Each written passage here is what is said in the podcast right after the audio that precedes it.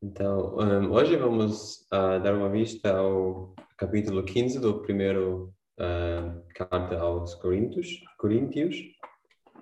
E depois de ler este capítulo, estava a pensar no, no título da, da minha mensagem e chamei-lhe Viver no Poder da Ressurreição. Eu quero viver uma vida que seja impulsionada por este poder da ressurreição de Jesus. Não quero ser um pedaço de madeira que flutua no mar. Quero atravessar o mar como um barco e salvar aqueles que se estão a afogar. Se eu procurar um, um treino para melhorar a minha postura, posso encontrar centenas de vídeos no YouTube que me garantem sucesso se eu fizer apenas alguns exercícios particulares todos os dias.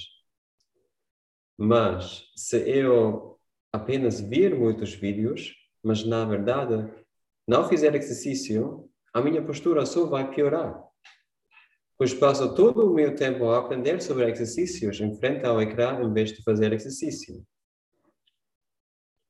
Estamos prestes a olhar para uma das verdades centrais do Evangelho, uma dos pilares da nossa fé. É bom, e é bom se lermos e aprendermos sobre o mesmo, mas não valerá a pena para nós conhecer a força e a importância deste pilar se não o utilizarmos na construção da nossa casa. Assim, ao estudarmos hoje este capítulo sobre a ressurreição, por favor, por favor, não o consideremos como mero conhecimento, mas façamos uso dele, aplicando-o à nossa vida para viver uma vida plena e vivificante. Este capítulo é realmente longo e por isso não o, não o leremos todo. Também não falaremos de todos os seus detalhes, mas tentaremos concentrar-nos no tema principal da ressurreição se já leste este capítulo, é possível que tenhas algumas perguntas que eu não irei abordar no meu discurso. Se depois tivermos tempo, é possível fazer, fazer estas, estas uh, perguntas e podemos falar sobre elas. Um, eu tenho quatro, quatro pontos e o primeiro ponto é um lembrete necessário. Lermos 1 Coríntios. Oh, obrigado. Acho que vai ajudar, não? Talvez, sim. Obrigado. Uh, lermos 1 Coríntios, capítulo 15, 15 e versículos 1 a 8. E uh, posso pedir, posso pedir uh, a Rita a ler? Para ler?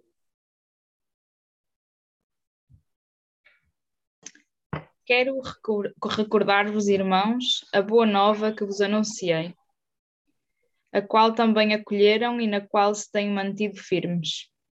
É ela que vos há de salvar, se lhe forem fiéis, tal, tal como eu vou-la comuniquei. A não ser que a vossa fé tenha sido em vão.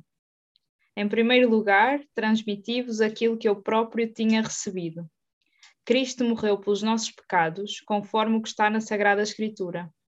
Foi sepultado e no terceiro dia ressuscitou, como também está na Sagrada Escritura. Apareceu a Pedro e a seguir ao grupo dos doze. Apareceu depois a mais de quinhentos irmãos de uma só vez. A maior parte deles ainda vive, mas alguns já morreram. Apareceu depois a Tiago e em seguida a todos os apóstolos. Em último lugar, apareceu-me também a mim, que sou quase como um aborto. Uh, desculpa, e versículo 9 também. Ah, tá. Com efeito, eu sou o último dos, dos apóstolos, nem sou digno de ser chamado apóstolo, porque persegui a Igreja de Deus. Obrigado. Por vezes precisamos de lembretes.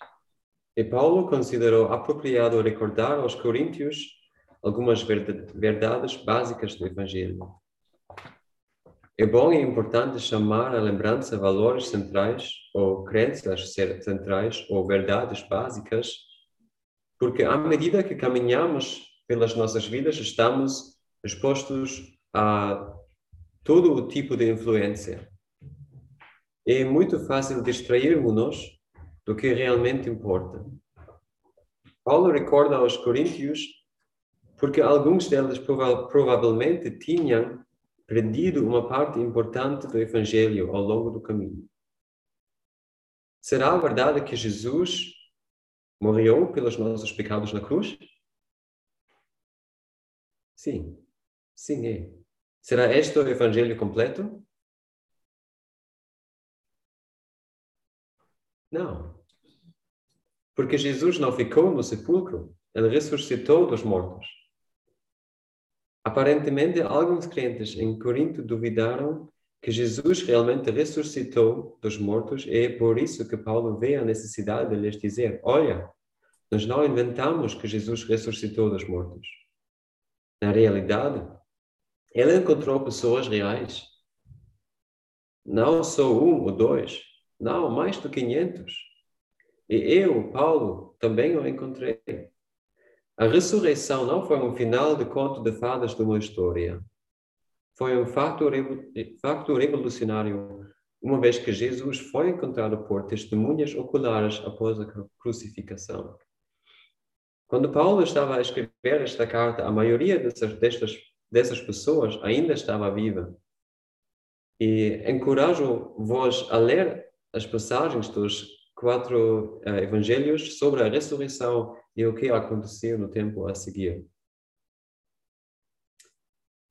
O meu segundo ponto é a ressurreição e o que torna a notícia boa. A primeira coisa que Paulo deixa claro neste capítulo é que Jesus ressuscitou realmente dos mortos e que é uma parte essencial do Evangelho. Ele continuará a explicar o significado da ressurreição e por que é que o, e por que é que o Evangelho está incompleto sem ela. Vamos ler os versículos 12 a 19. Um, Marcelo, podes ler tu ou Marjorie?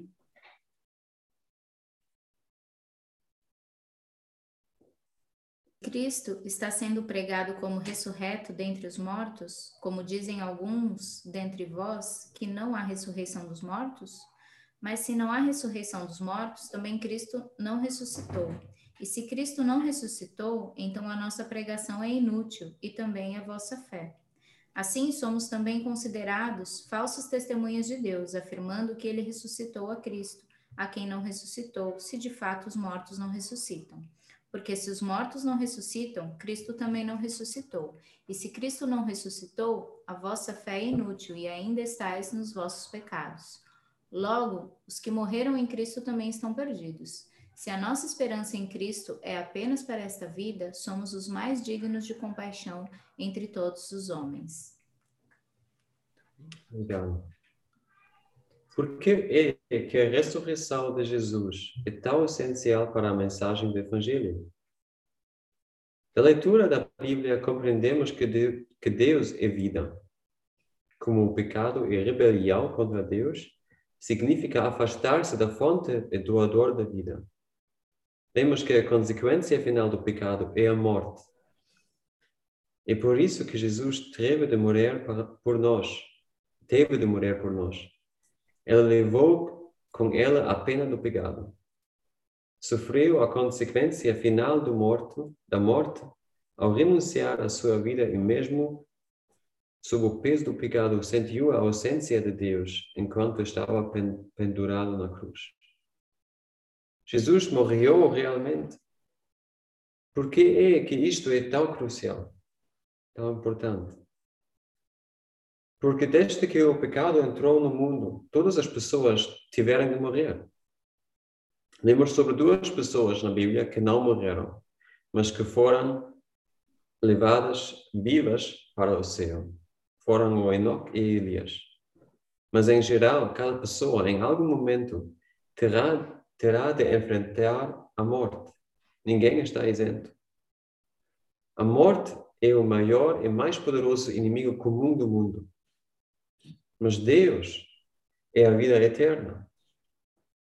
Assim, o facto de Jesus ter morrido mostra-nos que Jesus, que era Deus na forma humana, se colocou realmente sob a maldição do pecado, uma vez que sofreu a verdadeira consequência dele.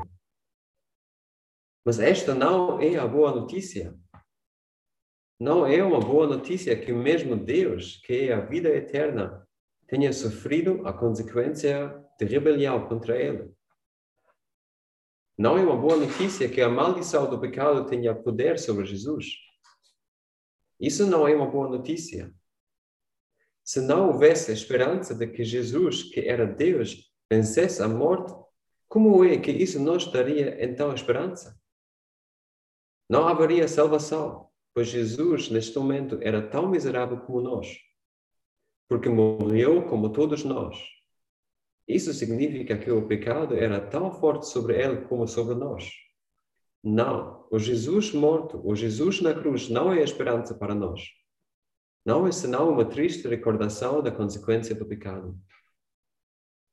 É por isso que Paulo diz: se a esperança que temos em Cristo não vai para além desta vida, somos os mais miseráveis de todos. No versículo uh, ah, 19.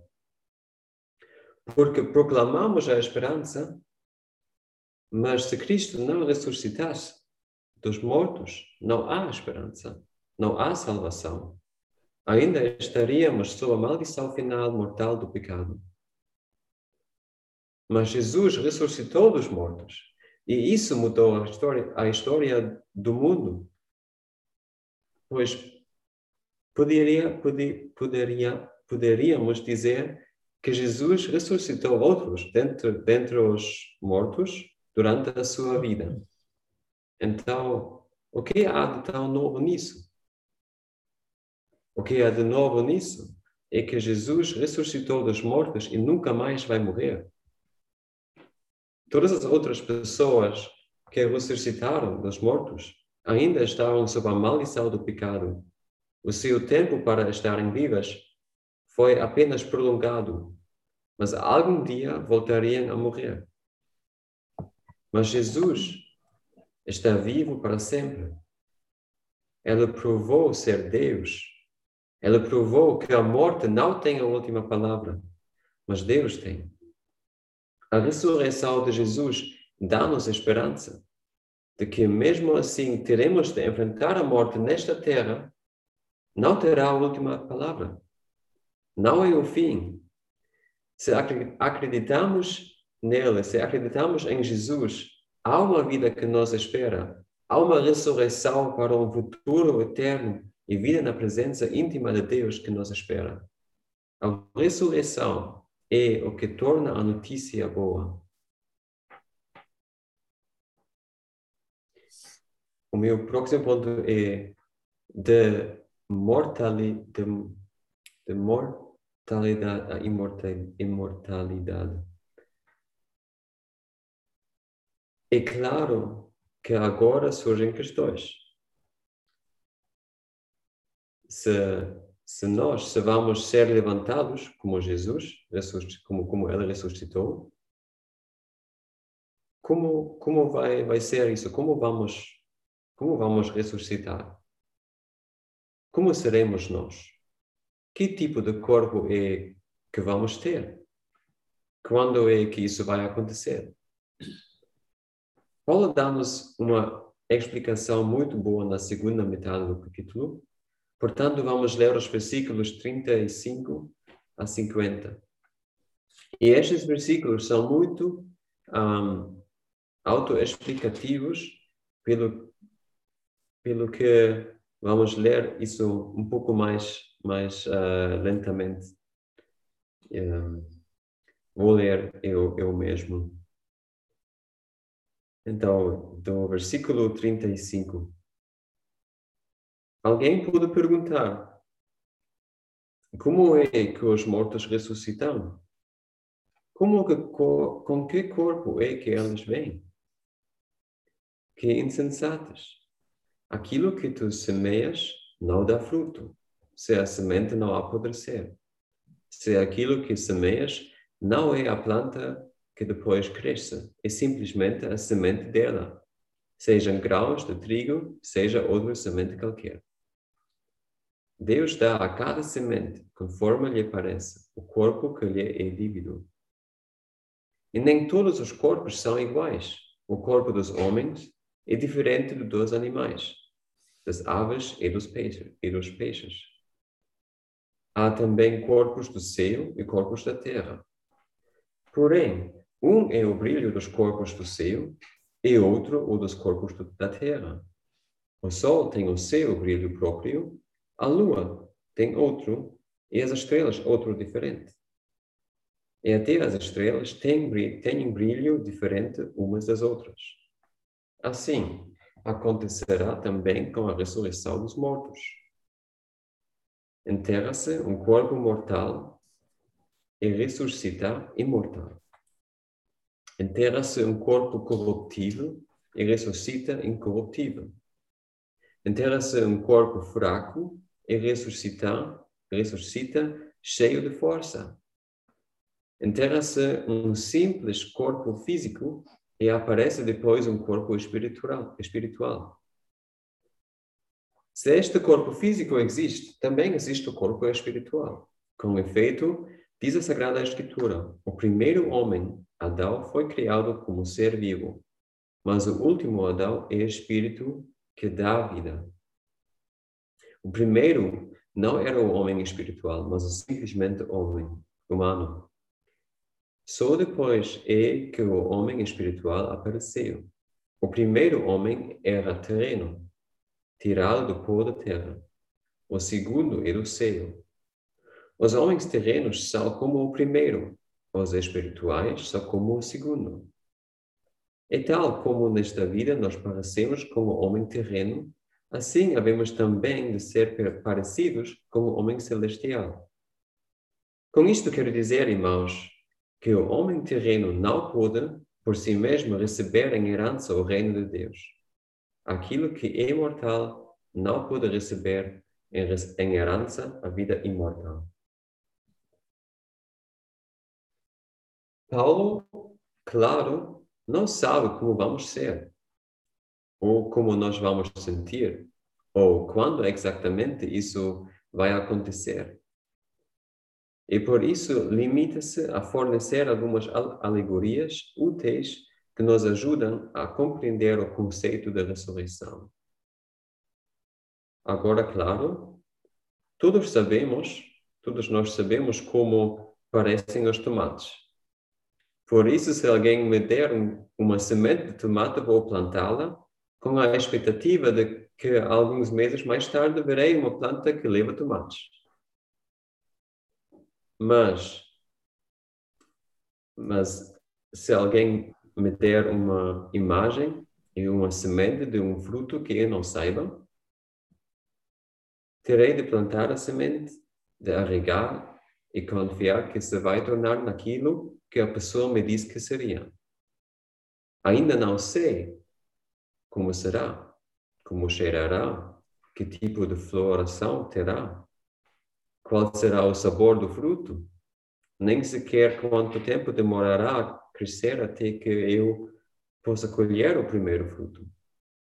Mas eu sei que tenho de plantar esta semente no solo e confio que a planta dará o fruto que vi na imagem. A ressurreição de Jesus é como esta imagem do fruto desconhecido. Sabemos que a morte não é o fim, que há uma ressurreição, porque Jesus venceu a morte e ressuscitou para a vida eterna. Ele foi para o céu vivo e está no céu com Deus, o Pai. Ainda não sabemos como vai ser quando fomos ressuscitados, mas temos a esperança que morrer para aqueles que acreditam em Jesus é como uma semente que morre no solo. Já não será reconhecida como uma semente, mas dará origem a uma planta de um fruto, e a um fruto. Da mesma forma que sabemos que uma semente produz uma planta, podemos ter a certeza de que ressuscitar, ressuscitaremos dos mortos, pois sabemos que Jesus ressuscitou dos mortos. Paulo também deixa claro que no nosso estado atual de pessoas físicas, que ainda enfrentam diariamente a maldição do pecado, uma vez que a herdamos ao longo das gerações deste Adão, não podemos entrar no céu.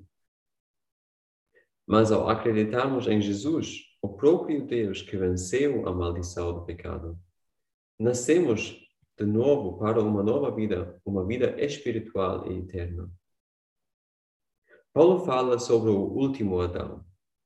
Adão não é apenas um nome, mas o termo hebraico significa o primeiro homem. No ensino judeu, o último Adão era uma representação do, do, de, do Messias, pelo que podemos compreender que Paulo fala de Jesus, quando diz que o último Adão se tornou um espírito que dá vida. E como somos feitos vivos por Ele, também podemos herdar a ressurreição e o céu com Ele podemos saber que somos, que como nascemos do próprio Deus, somos seus filhos e seus herdeiros. Nós, em Jesus, venceremos a morte e, e herdaremos a vida eterna. Como lemos nos versículos seguintes, versículos 53 a, 50, a 57. Pois é preciso que aquilo que está sujeito a corromper-se fique livre da corrupção é aquilo que é imortal consiga a imortalidade. E quando aquilo que está sujeito a corromper-se ficar livre da corrupção, e aquilo que é imortal conseguir a imortalidade, estarão cumpridas aquelas palavras da Sagrada Escritura. A morte foi destruída numa vitória completa. O morte, onde está agora a tua vitória? Onde está o teu poder de matar? O poder da morte é o pecado. E o que dá poder ao pecado é a lei. Graças a Deus que nos deu a vitória por meio de nosso Senhor Jesus Cristo. Então chegamos ao último ponto, que é viver na ressurreição, ou viver no poder da ressurreição.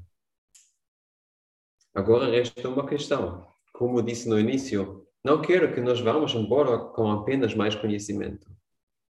Então, como podem a certeza e a esperança da ressurreição afetar a nossa vida diária?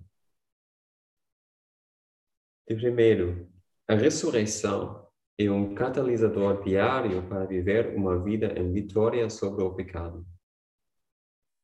Podemos perder a esperança ao sermos confrontados com o nosso fracasso todos os dias. Saber que Jesus ressuscitou dos mortos e venceu a maldição do pecado dá-nos esperança, não só de que somos perdoados e não vamos enfrentar a pena pelo pecado, mas também de que em Jesus temos o poder de vencer os maus hábitos e de mudar. E quando falhamos novamente, há muita graça e também podemos levantar-nos e tentar novamente. Segundo, a ressurreição permite-nos falar da vida em desespero e escuridão. Como somos vivificados em Jesus de uma forma espiritual, temos um impacto no reino espiritual. Jesus venceu a morte e, e os poderes espirituais das trevas são submetidos a Ele. Em seu nome podemos falar de vida e esperança no desespero e na escuridão, enquanto oramos por pessoas ou lugares específicos, ou enquanto elevamos o seu nome em adoração, elevamos a sua presença para lugares escuros.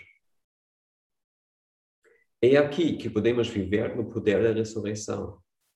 Não subestimes a tua posição como filho de Deus Estamos sentados com Cristo, que ocupa a mais alta autoridade do, no mundo espiritual. Os poderes das trevas devem submeter-se a Ele. E a vida de Deus venceu a morte. A luz de Deus expõe as trevas. Não tenhais medo. Em 2 Timóteo 1, capítulo 1, versículos 7 e 8, lemos o seguinte: Pois o Espírito que Deus nos deu não é de medo, mas sim de coragem, amor e bom senso. Não te envergonhes, portanto, de dar testemunho de nosso Senhor.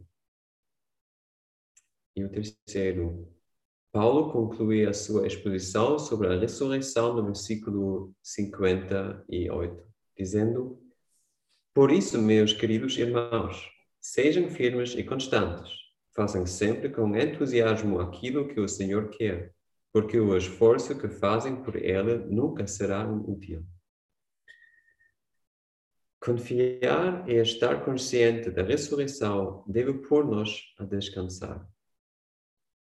Nascemos para uma nova vida, mas como Paulo diz, que ainda estamos nos nossos corpos mortais, é o nosso espírito que nasce de Deus e eternamente, e eternamente vivo através de Cristo.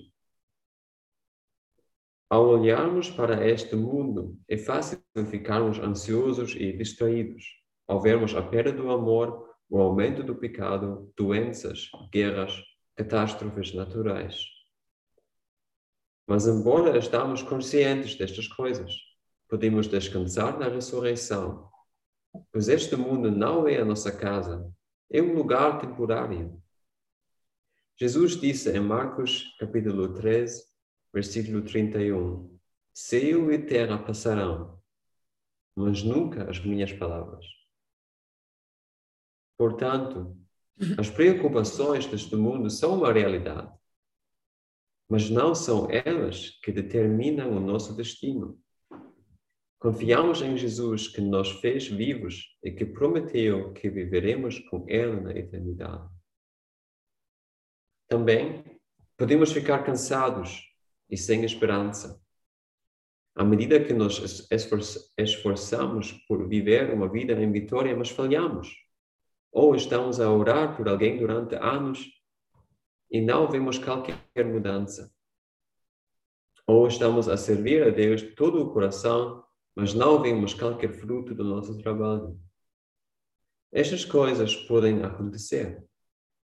E é, elas estão a acontecer. Mas podemos estar em, em repouso, porque Deus vê tudo e recompensará a fidelidade.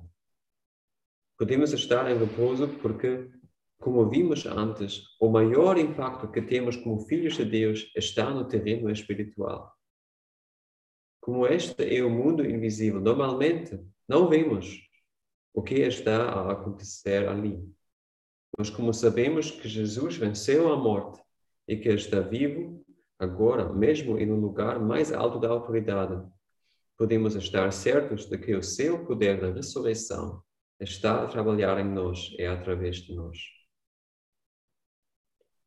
Portanto, queridos amigos, sejam firmes e constantes Fazem sempre com entusiasmo aquilo que o Senhor quer, porque o esforço que fazem por Ele nunca será inútil. Porque Jesus ressuscitou e nele foram feitos vivos no interior. Vivam no poder da ressurreição e levem a vida de dentro para fora, porque Jesus está vivo em vós. Amém. Amém.